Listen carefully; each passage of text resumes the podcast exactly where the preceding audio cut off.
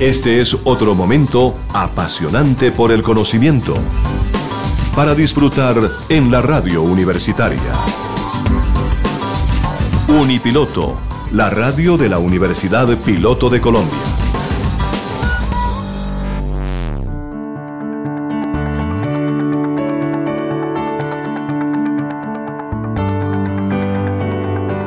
En Unipiloto Radio presentamos El Mundo del Trabajo. Bienvenidos a la información, las reflexiones, el análisis, las posibilidades del ser humano y las tendencias actuales en un mundo donde la capacidad, formación y experiencia de las personas son vitales para sobrevivir en el mundo laboral. El Mundo del Trabajo, un programa realizado en Unipiloto Radio bajo la dirección del abogado con maestría en bioética, Gabriel Ignacio Gómez Marín.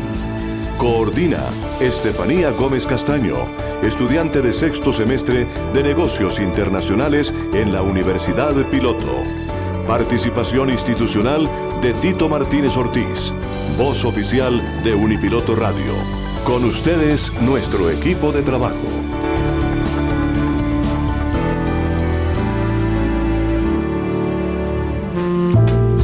Un especial saludo a toda la audiencia de Unipiloto Radio Online.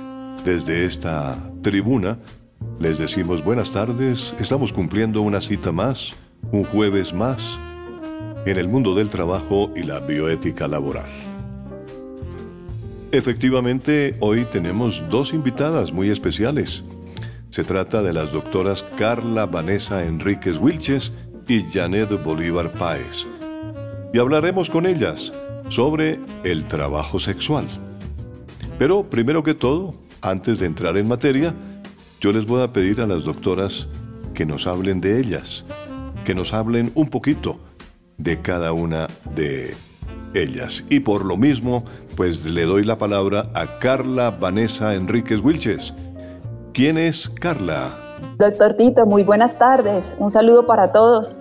Carla es una madre, esposa, eh, abogada de la Universidad del Rosario, especialista en Derecho Constitucional. Eh, he tenido la fortuna de tener experiencia en distintas áreas del derecho, eh, con publicaciones académicas también de la Universidad del Rosario. Eh, he trabajado en distintas vertientes del derecho y realizado investigaciones académicas y litigado casos estructurales. Pertenecí al grupo de acciones públicas también de la Universidad del Rosario y he asesorado jurídicamente también en el Congreso de la República. Actualmente litigo y asesoro en la red de abogados de consultadigital.org eh, somos una red de juristas de alto perfil ético y académico en defensa de la ciudadanía en distintas áreas de la vida. Gracias, doctora Carla. Y escuchemos ahora a la doctora Janet. ¿Qué nos dice de ella? Eh, muy buenas tardes. Muchas gracias por la invitación. Bueno, mi nombre es Janet Bolívar, soy odontóloga con una maestría en Gobierno y Políticas Públicas y más de 12 años de experiencia en el sector público. He sido asesora y coordinadora legislativa del Congreso de la República de Colombia. Actualmente trabajo para la Fundación Metanoia, en la que estamos desarrollando un trabajo de transformación cultural para la mujer y en pastoral social para madres cabeza de familia. Eh, dentro de mis hobbies está el diseño de cerámica, la investigación y el deporte. Es un gusto tenerlas a las dos aquí en este programa del mundo del trabajo y la bioética laboral tenemos una abogada y una odontóloga. El tema hoy es la prostitución. Doctora Carla, ¿qué es la prostitución? Ante todo, un privilegio, doctor Tito. Muchas gracias por la invitación. Bueno, la prostitución em, es ese acto de vender y comprar actos sexuales a cambio de dinero. Se dice, digamos, de manera muy genérica, eh, que constituye este, esta oferta y esta, y esta compra. En Colombia, quien lo hace, quien hace esta actividad, eh, no incurre en un delito, pero sí quien lo promueve o lo induce. Así nuestro Código Penal lo tiene eh, tipificado. Y justamente eh, está tipificado por el ánimo de lucrarse para esta satisfacción de los deseos de otro, induciendo a este comercio carnal o lo que se denomina la prostitución. Así también, pues nuestro Código Penal establece prisión y multas. Eh, es una actividad que tiene una línea muy delgada con otros delitos como la trata de personas, la explotación sexual de menores, reclutamiento, secuestro, entre otros. Y se dice eh, genéricamente que es el, entre comillas, el trabajo más antiguo del mundo, pero no. Hemos visto que también el homicidio como un delito también es, está desde la antigüedad. Doctora Janet, ¿la prostitución podría considerarse como un trabajo? Eh, muchas gracias, doctor Tito. Bien, la prostitución no es un trabajo, porque como fenómeno social está generando daños físicos, emocionales y psicológicos que se relacionan con adicciones a sustancias psicoactivas. En vez de cumplir con la función social de mejorar las condiciones de progreso y de mejora de la calidad de vida, por el contrario va en detrimento del individuo y de sus condiciones sociales. Para muchas feministas esta actividad está en concordancia con el libre desarrollo de la mujer y de la personalidad. Sin embargo, el 95% de las mujeres que se encuentran en esta actividad se ven obligadas a hacerlo no por el libre desarrollo de su personalidad, sino por condiciones de pobreza, ausencia de una red de apoyo familiar y por coerción.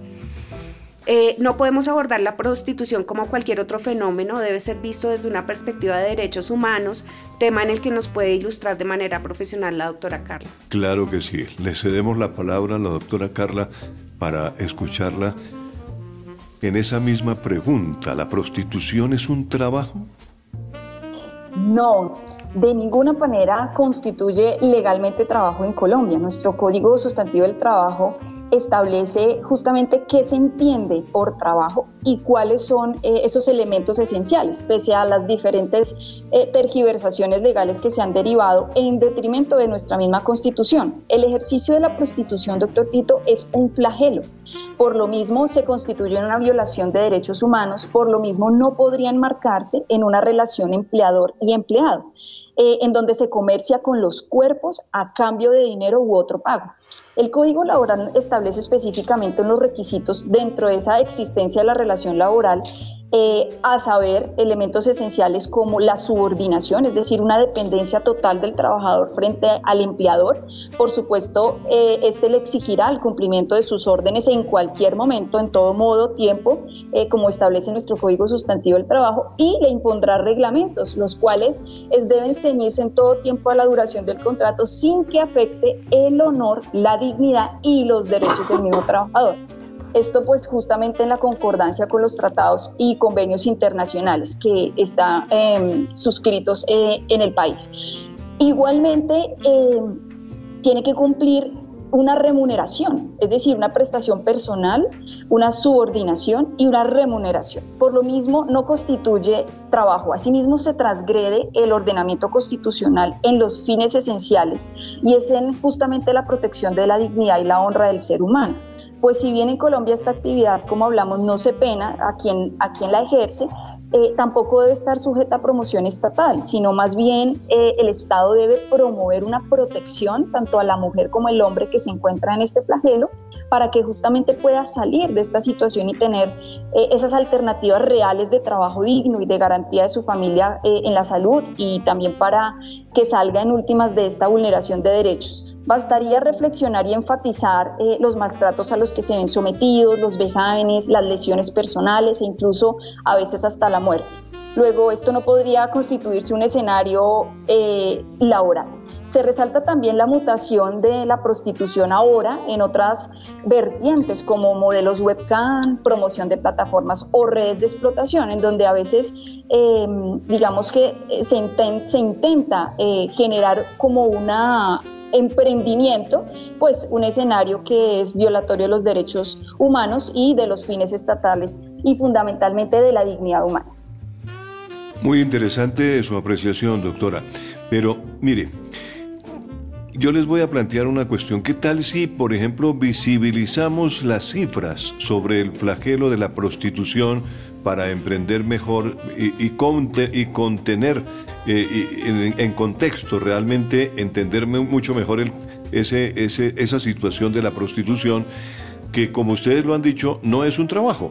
Ahora, ¿Qué nos puede comentar en referencia al perfil poblacional de este grupo y qué puede ser de, y, qué puede ser de nuestro interés para nuestros oyentes? Eh, doctora Janet. Bien, gracias, doctor Tito. Bueno, Bogotá cuenta con la caracterización más reciente sobre prostitución, la cual se llevó a cabo en el año 2019 y en la que participaron 2.758 personas, que dieron respuesta a 117 preguntas en el ámbito poblacional, de la calidad de vida y en las dinámicas mismas del ejercicio de la prostitución. Según el estudio, en el caso de Bogotá se estima que 9 personas por cada 100.000 habitantes se dedica a la prostitución. En cuanto al tema de localidades, se puede estimar que el 61% de la población que se dedica a la prostitución se concentra en cuatro localidades que son Mártires, Kennedy, Chapinero y Santa Fe. Eh, en cuanto a la edad, se pudo establecer que el 50% de la población es menor de 25 años, considerándose así una población muy joven. Ahora bien, con respecto a la procedencia, el estudio logró evidenciar que hay un proceso migratorio muy fuerte de extranjeras, en especial eh, mujeres venezolanas, el cual generó cambios en la cartografía del fenómeno y que eh, evidenciando que el 32% de las mujeres que se dedican a la prostitución en la capital vienen de ese país. Con respecto al tema netamente colombiano, el estudio también evidencia que el 42% de la población eh, que en Bogotá se dedica a la prostitución proviene de otros departamentos, en especial de la zona cafetera, Valle del Cauca, Tolima y Antioquia. En cuanto al estado civil, en el caso de las colombianas el 86% se declaran solteras sin ningún tipo de relación y en el caso de las extranjeras el 93%. Sin embargo, es importante evidenciar que a la pregunta sobre por qué no cuentan con relaciones cercanas, el 100% reportó que desde que han ingresado a la prostitución han perdido el interés de establecer relaciones porque les produce un desgaste emocional el tener que ocultar su actividad o por miedo a sentirse rechazadas. Ahora bien, al comenzar la entrevista nos han comentado ustedes que el estudio también nos habla sobre la calidad de vida. Eh, eh, ¿Qué nos puede comentar al respecto, doctora Janet? Bueno, creo que uno de los puntos más relevantes de la investigación hace referencia al apoyo económico y emocional eh, y las líneas de contención familiar con que cuentan estas personas. El estudio logró determinar dos cosas muy importantes. Primero, con respecto a la ayuda en caso de tener problemas económicos, el 20% de la población reporta no tener quien la ayude, otro 20% cuenta con familiares de otro hogar y solo el 11% cuenta con la ayuda de alguien de su hogar, es decir, son personas que difícilmente cuentan con el apoyo económico del núcleo familiar primario. Respecto a la ayuda en caso de tener algún problema emocional, Solo el 14% cuenta con alguien en su hogar y el 16% reportó no contar con nadie. Esto supone una mayor vulnerabilidad y poco apoyo intrafamiliar para lograr superar los embates de la vida. En referencia al lugar de residencia, el estudio establece que 3 de cada 10 personas que se dedican a la prostitución viven en un cuarto del establecimiento donde realizan contacto para llevar a cabo el ejercicio de la prostitución. Para el caso de las extranjeras, este porcentaje es aún mayor ya que el 54% viven en esta condición y el estudio revela que a menor edad es mayor la proporción de personas que viven en el, establecimiento. Esto indica que pareciese que existe un intercambio ilegal de alojamiento y comida a cambio de la prestación de servicios sexuales o la existencia de proxenetas. Indudablemente en el, mundo del trabajo pues nos complace mucho tener a este par de doctoras que, como lo hemos dicho en el inicio del programa, una es abogada, la otra es una odontóloga. parecería que ambas fueran abogadas más bien, ¿no? Porque hablan con una propiedad increíble sobre este tema de la prostitución. Pero eh, entendemos, doctora Janet, la parte de referencia, eh, mm, cuando usted toca el punto de nivel educativo, nos llama mucho la atención. ¿Qué, qué nos puede decir al respecto? Bien, doctor Tito. El 35% de las personas entrevistadas cuentan con secundaria completa, un 28% con secundaria incompleta y un 10% con universitaria completa. Eh, este es un fenómeno de especial relevancia en las extranjeras. Es decir, el estudio evidencia que llegar a la prostitución en muchos casos no fue por una opción de vida, llegaron a ser profesionales, sino por una necesidad por sus condiciones de desplazamiento en el caso de las venezolanas. Claro que sí. Otra pregunta me surge en estos momentos. Eh, ¿Estas personas cuentan con servicios de salud? Eh, sí, señor. En relación con los resultados del estudio, se evidencia que una alta proporción se encuentra dentro del sistema de salud, un 62% reporta ser beneficiaria, un 26% cotizante y solo un 10% de los encuestados no sabe si está afiliado al sistema de salud. Tiene seguramente algún, algún temor ese porcentaje en decir que está afiliado al seguro, al seguro social. O por falta de conocimiento puede ser. También. Bien, antes de, iniciar eh, la entrevista también estuvimos compartiendo unos datos del estudio y nos comentaba sobre el consumo de sustancias psicoactivas. Eh, algo sobre este punto, eh, ¿cuáles son los resultados del estudio al respecto? bien, el estudio revela que el 99% de las personas que se dedican a la prostitución consumen en la actualidad alguna sustancia psicoactiva. El 76% consume alcohol, el 42% cigarrillo y el 24% marihuana. En este mismo sentido, eh, y un dato muy interesante, el estudio reveló que el consumo de sustancias psicoactivas más fuertes como la cocaína aumenta en la medida en que se lleva más tiempo en el ejercicio de la prostitución. La cifra es bastante fuerte, ¿no? 99% eh, se dedica, que, que, se dedica a la prostitución consume en la actualidad alguna sustancia psicoactiva. Sí, señor. Prácticamente todo, o sea, todo el grupo. Toda la población. Toda la población. Muy bien. continúe, doctora Janet. Perdona la interrupción. Tranquilo. Otro dato relevante del estudio y que se debe tener en consideración para responder a la pregunta de si la prostitución es un trabajo tiene que ver en que muchas personas reportan haberse iniciado en la prostitución debido al haber iniciado el consumo de sustancias psicoactivas antes y no contar con los recursos para sostener la adicción. Es decir, el estudio sugiere la existencia de redes o terceros que utilizan las sustancias psicoactivas para captar personas que se inserten en la prostitución. Bien, en referencia a las razones para el consumo, el estudio evidencia que el 54% lo justifica como parte del servicio, un 13% para lograr resistir la jornada y solo un 20% lo hace por diversión. Eh, yo quería agregar que hay otro punto importante que explora el estudio y es el tema de salud sexual y reproductiva. Claro que sí. En este ítem, el 88% de los encuestados reportó que su edad cuando llevó a cabo la primera relación sexual fue entre los 13 y los 17 años, es decir, siendo menores de edad. Y en ese caso, eh, respecto al embarazo y al aborto, ¿qué pasa? Bueno, Respecto al embarazo y al aborto, reportaron que el 83% ha estado embarazada alguna vez en la vida, que el 56% se ha practicado un aborto, pero lo más relevante del estudio es que el 66% reportó que dicho aborto no fue voluntario. La pregunta sería, ¿quién las coaccionó? El estudio no profundiza en este punto y debería ser objeto de investigación en otros posibles estudios. Por último, y creo que es el punto más relevante del estudio en referencia a nuestra pregunta de si la prostitución es un trabajo, tiene que ver con el capítulo de cómo se iniciaron en la prostitución. El estudio revela que una proporción considerable de personas que hoy se dedican a la prostitución fueron involucradas en el marco de lo que el Código Penal reconoce como delito a la comercialización de sexo de menores de edad. Muchos reportan que fueron amenazados o que mediante el uso de la fuerza o otros tipos de coacción eh, que terminaron involucrados en la prostitución. Claro que sí. Bien, después de escuchar a la doctora Janet, pues yo me voy al campo jurídico y vuelvo con la doctora Carla. ¿Ah? Doctora Carla, si este es el panorama de la población eh, que se dedica a la prostitución, ¿Por qué razón se promueve esta actividad como trabajo?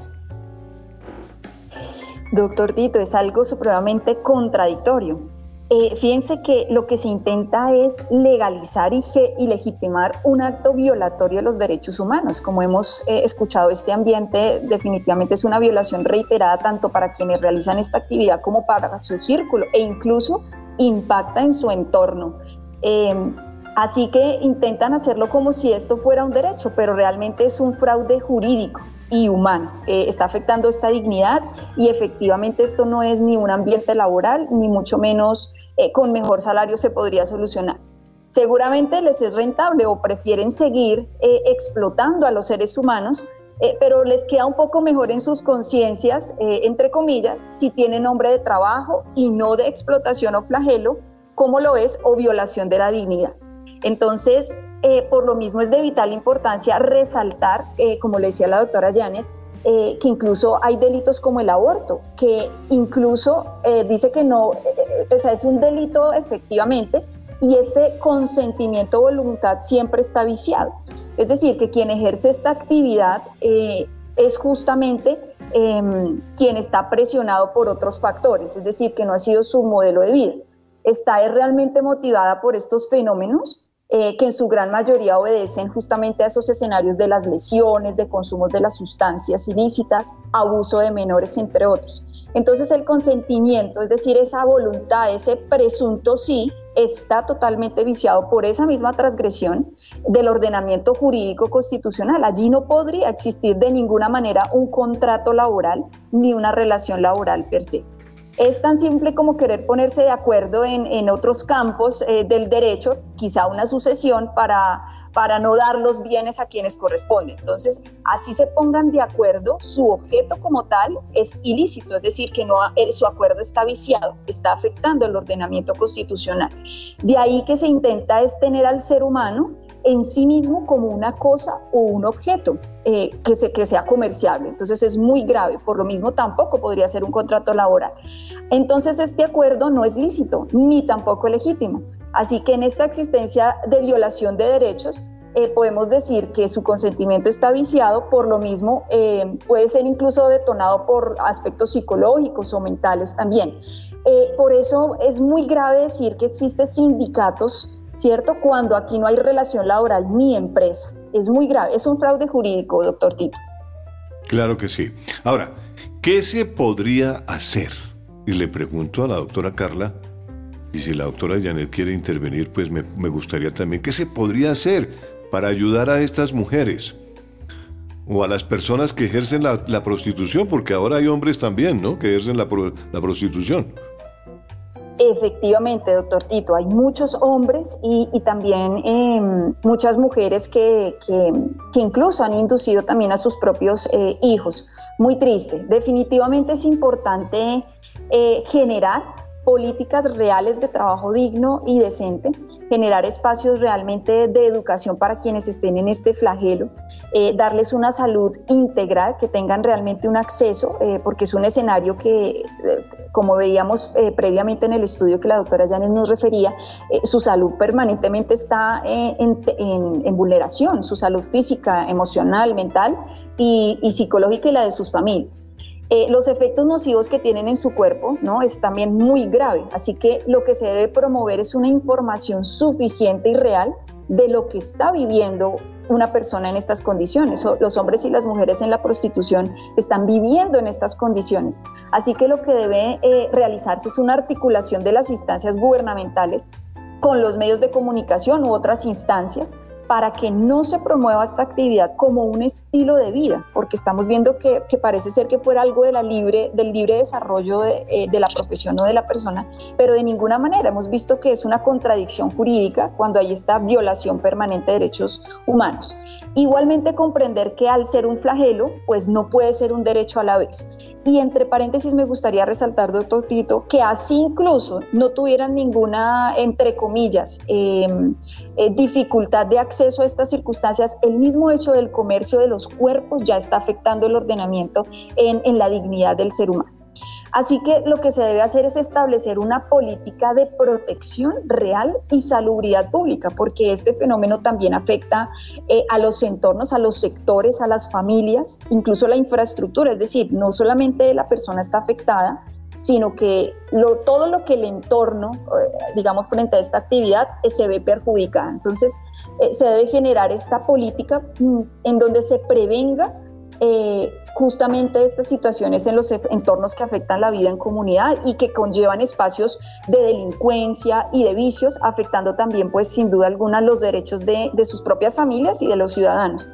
Eh, también es importante establecer algún tipo de multas y sanciones para quienes lo promuevan, ¿no? O estos sitios que promueven este flagelo, incluso eh, eh, acciones como eh, lugares de entretenimiento o incluso publicidad de entretenimiento que promueve este flagelo como, como, digamos, como un estilo de vida. A su vez, también los intermediarios comerciales o financieros. Es decir, también debe haber toda una actividad eh, digamos, o un seguimiento interestatal e interadministrativo que conlleve a, sancionar a todos estos intermediarios que participan en esta violación sistemática de derechos humanos de las personas que están en este lugar. Me gustaría finalmente también resaltar que el consentimiento, porque muchas personas dicen, no, es que nadie me está obligando. El consentimiento está viciado, sí, sí se está obligando a las personas y en cuyo caso eh, aquellas eh, damas o u hombres que están en la situación que dicen que no, eh, el objeto es ilícito, por lo mismo el Estado no debe promoverlo, sino lo que debe hacer es rescatar a estas personas em, sin más dilación. Gracias, doctora Carla. Doctora Janet, ¿qué opina usted? Bueno, ampliando un poco lo que eh, Carla hace referencia, eh, me parece importante resaltar que el estudio de Bogotá revela que un alto porcentaje de las personas encuestadas han realizado varios intentos de desvincularse del flagelo de la prostitución. Entonces, de acuerdo con lo que hemos evidenciado en el estudio, lo que se debería crear es una política pública que permita que las personas salgan del flagelo con escenarios de oportunidades laborales dignas. Eh, también es muy importante señalar que en el informe de la veeduría del 2016 evidencia que las personas que se encuentran en el flagelo de la prostitución sufren de un tipo de shock postraumático similar al de los soldados que han participado en alguna guerra. En este sentido, la política pública eh, debe considerar una muy buena intervención en el ámbito de la salud mental.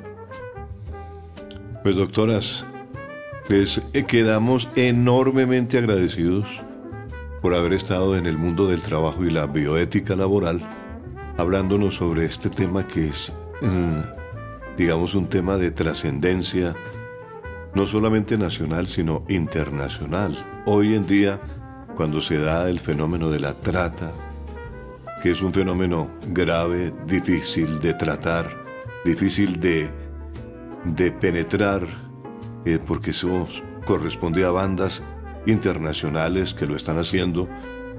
En alguna oportunidad aquí en este programa lo hablamos, que es uno de los negocios más lucrativos que hay sobre la Tierra.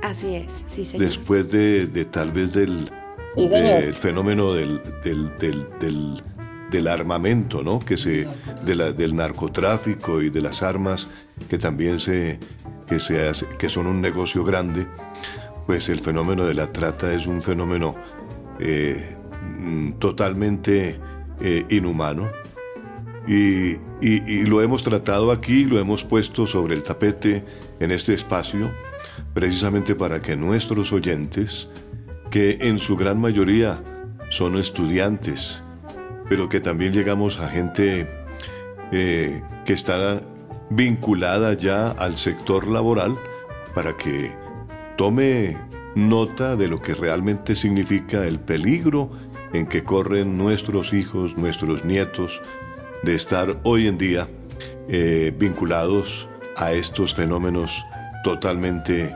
eh, eh, fuera de control, ¿no? Y que el Estado muchas veces se declara prácticamente inactivo, sin, posibilidad de resolver la situación de las personas que caen en esos fenómenos, ¿no es cierto? Así es, sí señor. Em, realmente es un fenómeno bastante importante que hay que analizar y trabajar y creo que lo más importante es poder tener una línea jurídica clara eh, que permita que este país tenga las normas correctas eh, frente al tema de la prostitución. Claro que sí. Doctora Carla, muchas gracias por estar aquí en eh, Unipiloto Radio y en el mundo del trabajo. Lo mismo a la doctora Janet, gracias por estar aquí en este espacio. Gracias. Con mucho gusto. Aquí siempre con los brazos abiertos y con las puertas abiertas para que ustedes expresen este tema, si lo quieren ampliar en otro espacio, si quieren hablar sobre otras actividades, sobre algo que trascienda en el mundo del trabajo, pues con mucho gusto estamos abiertos a escucharlas. Muchísimas gracias, doctor Tito. Terminamos aquí esta emisión del mundo del trabajo y la bioética laboral también. Gracias a todos nuestros oyentes por estar en sintonía. Hasta una próxima oportunidad que será cuando regresemos a la universidad, reitero, después de Semana Santa.